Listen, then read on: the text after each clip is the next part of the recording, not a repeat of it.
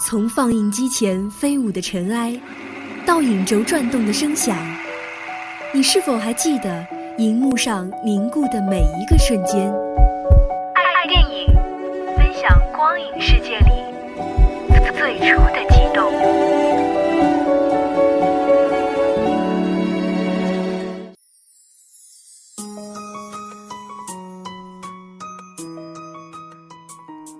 各位听众朋友，大家好，欢迎收听今天的爱电影，我是安阳。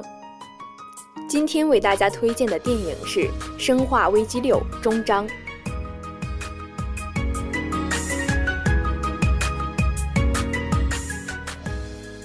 十五年前，一瓶蓝色液体的破碎开始了天启的降临；十五年后，一瓶绿色液体的破碎终结了末世的蔓延。十五年前，实验室的地面上，蓝色的 T 病毒开始了它的征程；十五年后，荒芜废土上，绿色的解药完成了对末世的情节。一切始于蜂巢，一切也终于蜂巢。解药的传播会像当时病毒的传播一样，飘散于世界各地，就像十五年前从浣熊市到内华达，再到东京，又一直北上到西伯利亚。最后到达华府，完成对地球的净化，一切都会安静下来，文明的火种将会再次点亮。现在一切终于结束了，生化危机就如同它的名字一般，迎来了终章，而女武神的使命也完成了，一场长达十五年的梦也终于迎来了终章。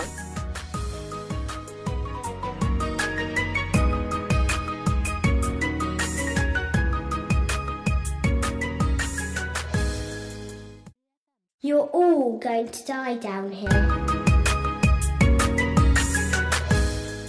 生化危机终章讲述的是爱丽丝在华盛顿特区被威斯克背叛后身陷险境，人类几乎要失去最后的希望。作为唯一的幸存者，也是人类对抗僵尸大军的最后防线，爱丽丝必须回到噩梦开始的地方——浣熊市，才能完成拯救世界、救赎人类的正义使命。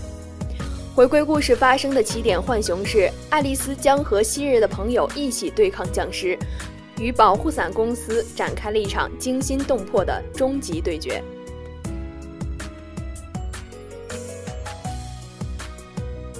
米拉·乔沃维奇饰演的爱丽丝一如既往的潇洒冷峻，精彩绝伦的武打动作、惊世骇俗的动作造型以及惊险刺激的特效镜头，始终冲击着观众的眼球。虽然有些镜头切换过快，让人有种目不暇接的感觉，但总体感觉还是可以接受的。虽然对本片有许多负面评论，但是《生化危机六》终章仍揭示了故事中隐藏的一些秘密。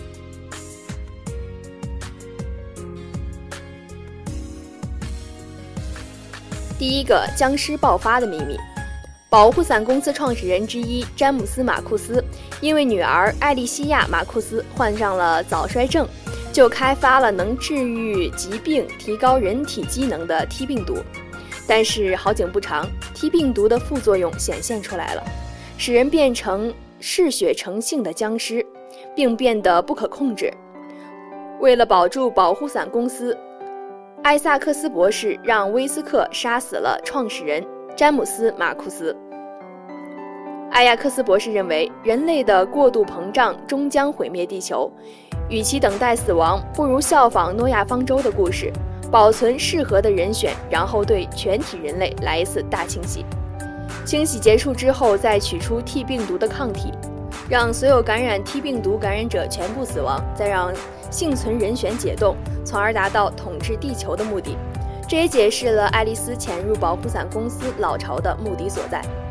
在美国电影史上，很多世界末日的电影也都取材于此，试图通过清洗人类的方式唤醒人类自我约束意识。因此，可以说这种设定过于套路化和程式化。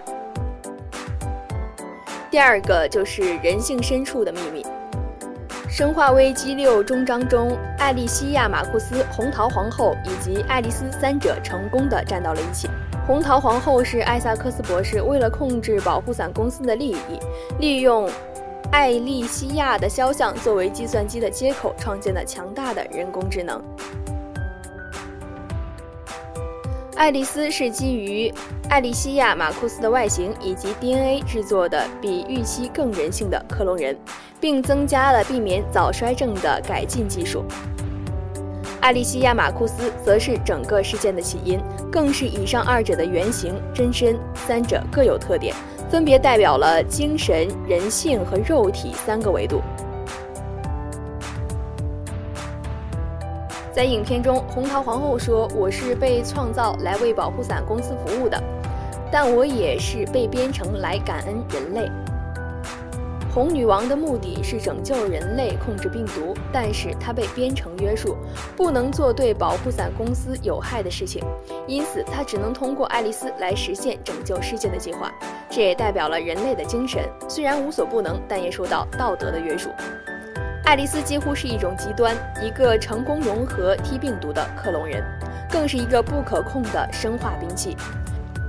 用艾萨克斯博士的话说，就是一个聪明的复制品，一个有问题的复制品。这代表了人性、人的良知。在任何灾难面前，人性和良知都是无往而不利的武器，所向披靡。艾利西亚·马库斯所代表的肉体是极其羸弱的，在灾难面前几乎没有任何作为。但是，艾利西亚却拥有着其他生物所没有的奉献精神和牺牲精神。在影片的最后，艾利西亚亲手毁灭了保护伞公司的老巢。作为自然界的统治者，人类精神、人性和肉体的完美结合，才是应对万难的终极武器。正如艾萨克斯博士在片中所说三个维度的女人在仇恨中团结了起来。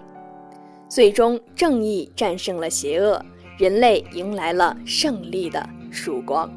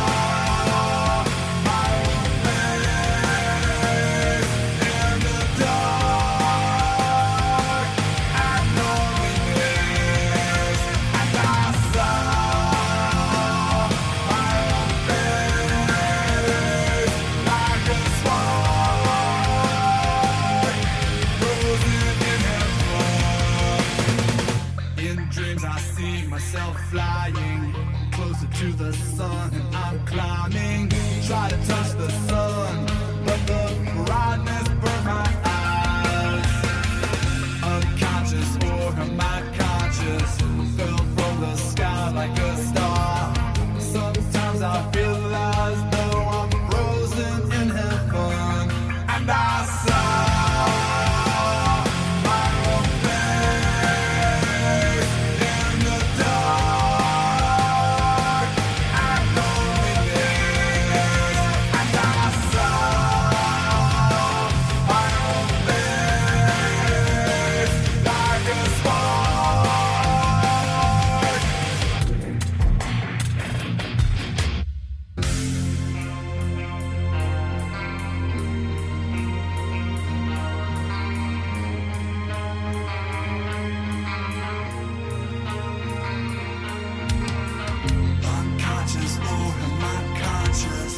from the sky like a star. Sometimes I feel as though I'm frozen in heaven.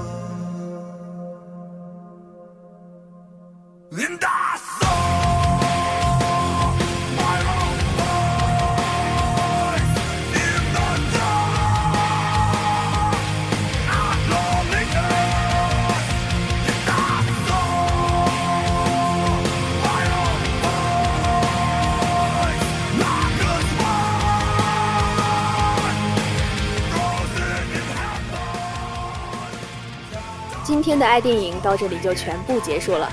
您还可以在荔枝 FM 上搜索相思湖广播电台，或者搜索相思湖广播电台微信公众号“湖畔之声”收听我们的节目。我是安阳，我们下周同一时间再会。